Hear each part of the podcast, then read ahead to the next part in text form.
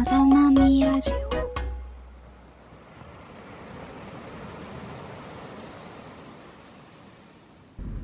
こんにちは、さばちゃんです。こんにちは、しーちゃんです。さざ波ラジオは情報のさざ波の中からピックアップした心にしみ入るものやことについてごくごく自的な目線でお送りするラジオ番組です。6回目。よ六回目。しよしよしよしよしよしよし。すごいね、五回超えたよ。あ五回目だよ。あ、あっという間。あっという間だったね。時が経つのは早いです早いね。ですね。多分夏真っ盛りなんじゃなかろうか。そうだね。ね。学習だから。そうだね。夏暑いと外に出たくないこともある。うこもって読みたい漫画もある。ん、ある。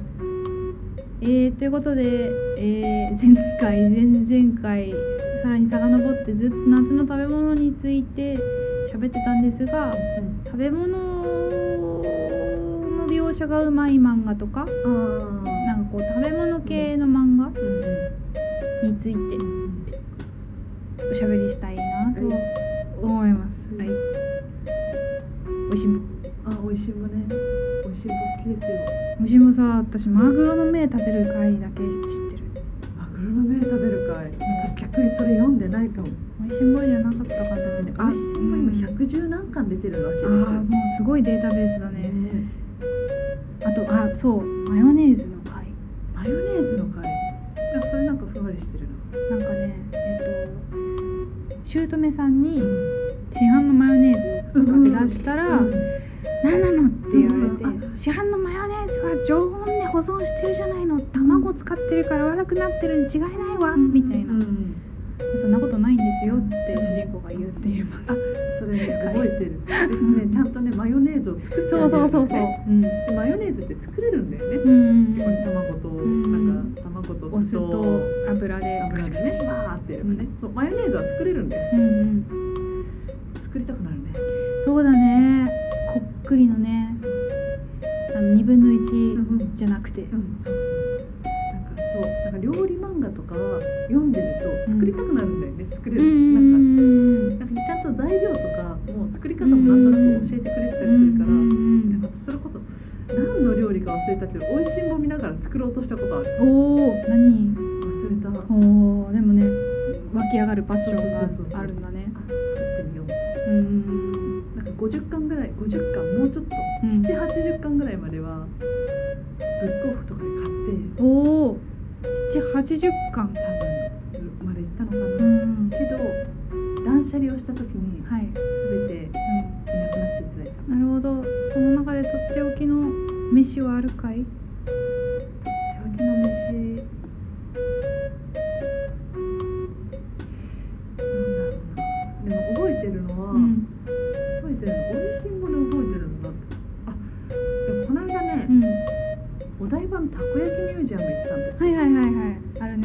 焼きとかもねしたらある一つのお店のたこ焼きが美味しんぼに載ってます、へえ。うん。70何巻だったのおじゃあ捨てた中に。そういたかなって、うんうん。でその間置いてて「うん。よければどうぞ」って言おー。って読んで「うん。たこ焼き美味しい」みたいおおそれは何焼きなの？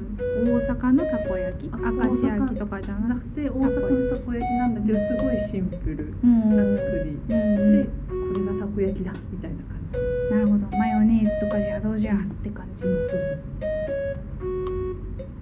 美味しそうに食べるよね。てかその人物雑にか、うん、いやうんごめんなさいえっと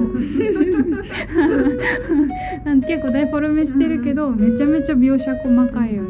あの食べ物説明もめちゃくちゃ細かいあのね美味しいもの食べ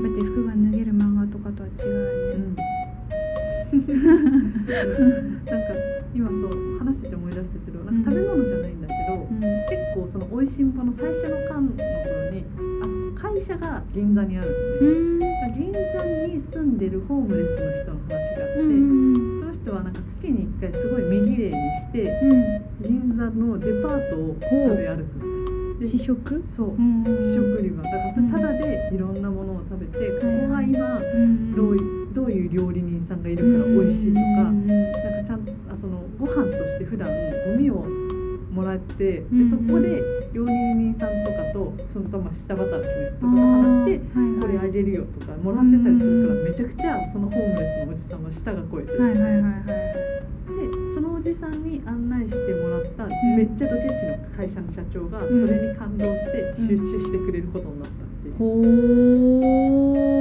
ー。いいじゃない。そのホームレスのおっちゃんは何を何や何でもないなぜなぜホームレスの名前ついちゃったか。あそっか。ホームレスという事実だけ。そうそうそう。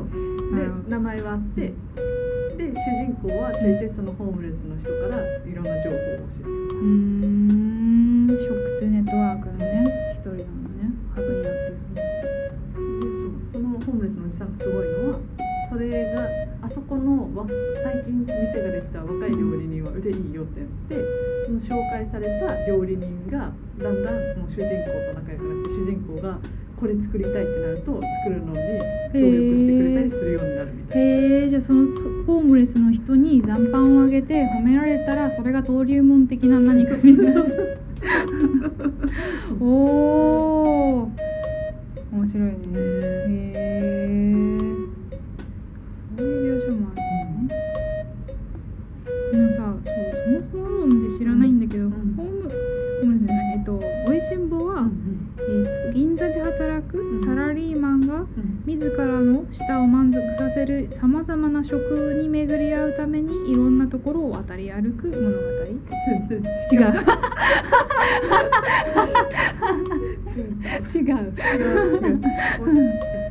そうだからうん。おいしんぼはえっとそもそもうん。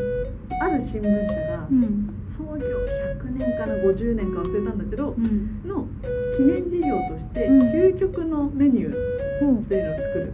でその中でその究極のメニューを探し当てられるのに確かな舌を持ってる社員を、うん。まあ、ある部署の中から2人選ぶってなった時に1人は新入社員のうん女の子が、なんでこのもあそのなんかいろいろピンクのスーツ着てる人？あそうそうかあな水と豆腐をね出されたの試験。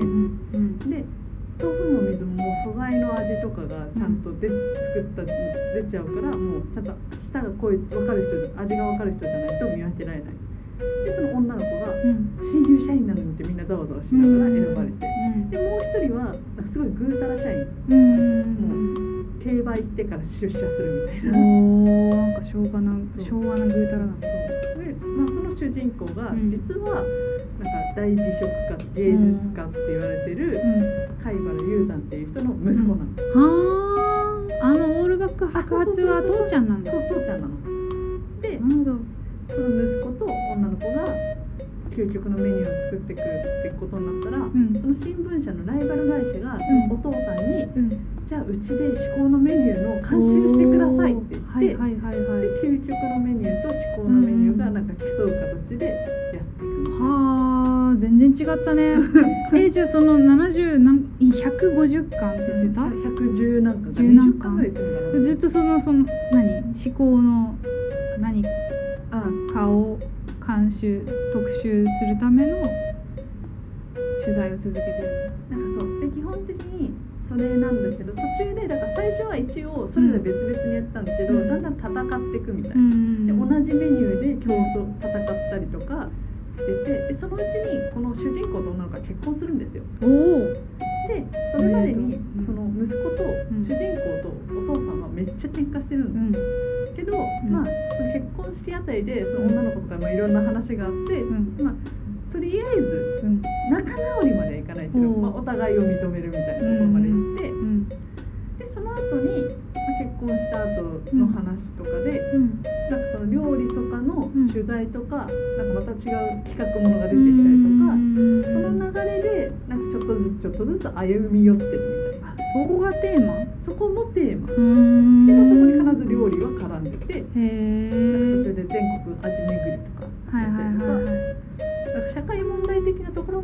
扱ったりあのクジラと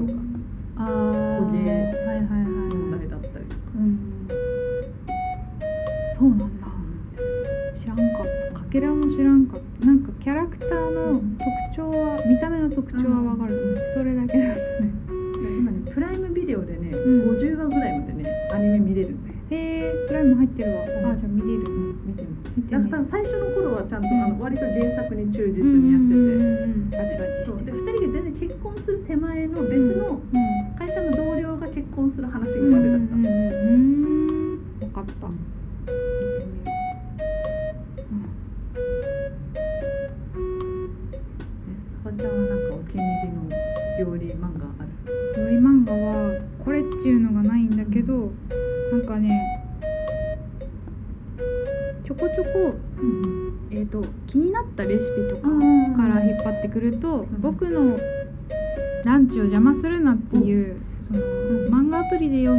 でた漫画があって、もう終わっちゃったんだけどその男子高校生が自分のためだけに特上のお弁当を作ってうん持ってくるんだけど友達に邪魔されるみたいな食べられるみたいな話。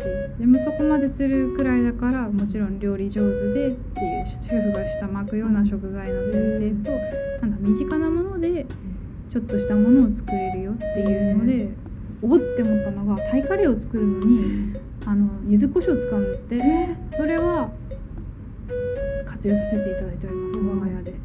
あ鶏ガラスープの素と柚子胡椒と、うん。あとはあでもココナッツミルクが必要なのかな、ん。でそのグリーンカレー疑似グリーンカレーができるとかはおもろかった。あと男子寮のおかずくんだっけな。ー。そのそれはそれも無料アプリで見たんだけど、ん男子寮調べてこいよって話なんだがだだ男子寮の、えーとおかずくん？おかずくん。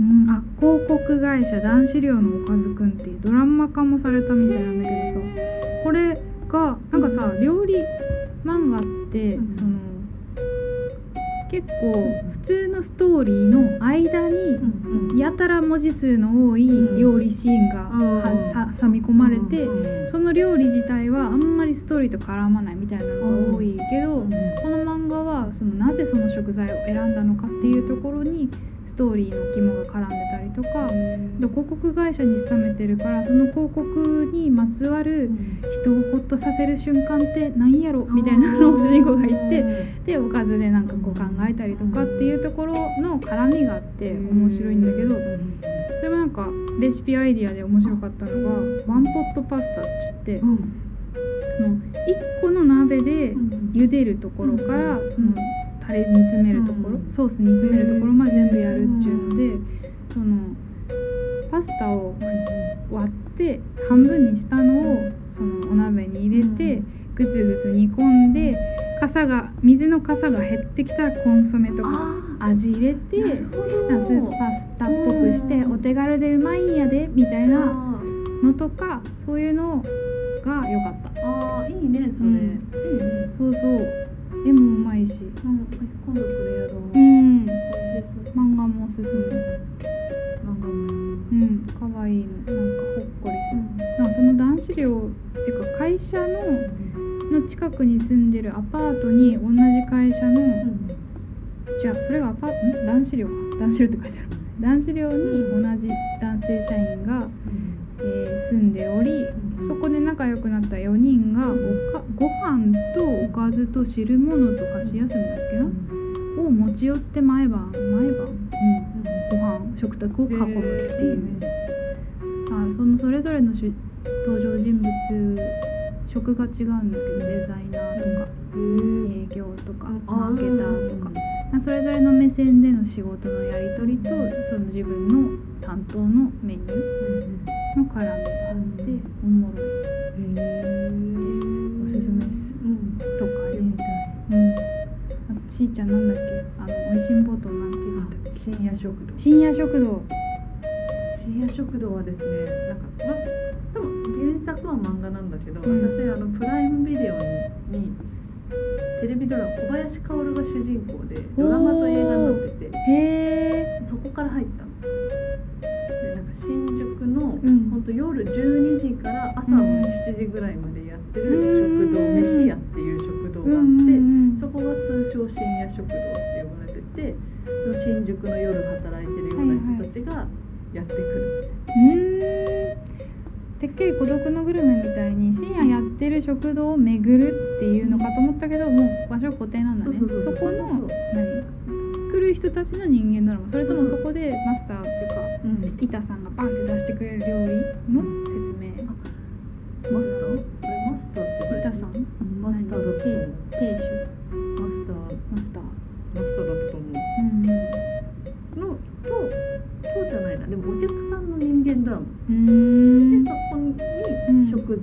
材とか料理も絡ん。でくるーん。話が多いいいねなん。かね新宿って眠らない街だしねいろん。な職種の人が来るよっていうのとあといろん。な国籍の人がいるからいろん。な食材ん。いろん。な国籍の料理出すよみたいな感じ、いろん。な料理があるだから本当にあのサバの今ね来る直前漫画、ドラマから入って結局漫画買ってそれは9巻まで持っててうん。なん。サバの味噌煮とか。うん。そうサバの味噌煮の話はね、うん。なんかある店によく来る女の人がで食べてたらアメリカ人アメリカ人なのかな？うん。の男の人も好きで食べてて、うん。それぞれが食べてたらある日店で買っちゃったの、そしたらそのお姉さんって女女王様なのねお仕事が、うん。でうん。あとアメリカ人の男性はお客さんだったの。だから女王様と同じものを食べるなんて生意気よって言ううん。言われて「うん。ああごめんなさい」みたいにな。ってて続いてる。と思ってでなんかもうそんなやり取りは「いやうちではやらないでよ」ってマスターが言ってたんだけど、うん。でそうこうするうちにある日だまあ、そのアメリカ人が何やってるかはもちろん女王様は知らないのよ、まあ、プライベートについては聞かないようにしてるっていうか。らでそれである日友達の結婚式に行ったら登場したんだって、うん。だからその式場では式場関神係の。あネタバレは良くない。でも最初まだねそこは途中までだから。あそっか。おオチは言わない、へえあオチがしっかりあるのうねんちゃんと面白そうじゃないか。なんか偶然そこで再会したりとか、うん。なんか生き別れた親子とか出てきたり。とか、うーんなるほどね。じゃあシーンとしては食だけじゃなくて、うん。その登場人物に付随していろいろ変わるけど、出会いの場の演出としてその深夜食堂があるっていう感じね。うーん。面白い。小林薫は？あ小林薫はドラマの主人。あドラマ版の主人公。じゃあずっと固定。で子で、ううん、小林薫が本当ねなんの主人公と私的にすごい合ってるなと思って。て、ん。お客さん？うん、あお客さん役か。あうん。小林薫がマスター。あマスターね。うーん。いいね小林薫うちの死んだじいちゃんに似とる。あんな感じの顔して渋い。ね渋いね薫さんを見るとおじいちゃん。うん。おじいちゃんじゃあいろんなとこで見見れるかもね深夜食堂見てみようかなうん。深夜食堂おすすめ、うんいいね結構人生ドラマ鬼リピートしたおお123、うん映画2本みたいなのをぐるぐるぐるなんかなんか4があるらしいんだけど、ネットフリックスかなんかで4とかやってるらしいんだけど、うんまだそれプライムに降りてきてなくて、うんネ早く見たーットフリーは1ヶ月無料だからうんあそっか消化できるならイミングだね、うんなんか忙しい時にさ彼女とさ見れないじゃんいや夏だから。夏はお盆休みに見れお盆なんてないの？よばないの？ないの。私今ね外資系の会社にいるからね休みは各自好きに取ってください。みたいじゃあクリスマスは休める。なあ年末年始とかね、うん。この間ねゴールデンウィークとかね超絶がっつり休うーん